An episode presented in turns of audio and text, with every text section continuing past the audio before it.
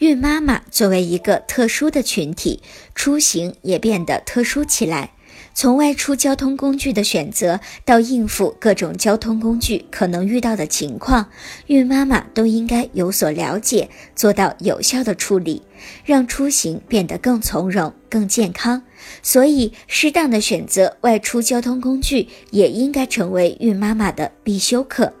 孕妈妈不论是乘坐哪种交通工具，都应该避免长时间的静坐不动。因为孕妈妈血液是处于高凝状态的，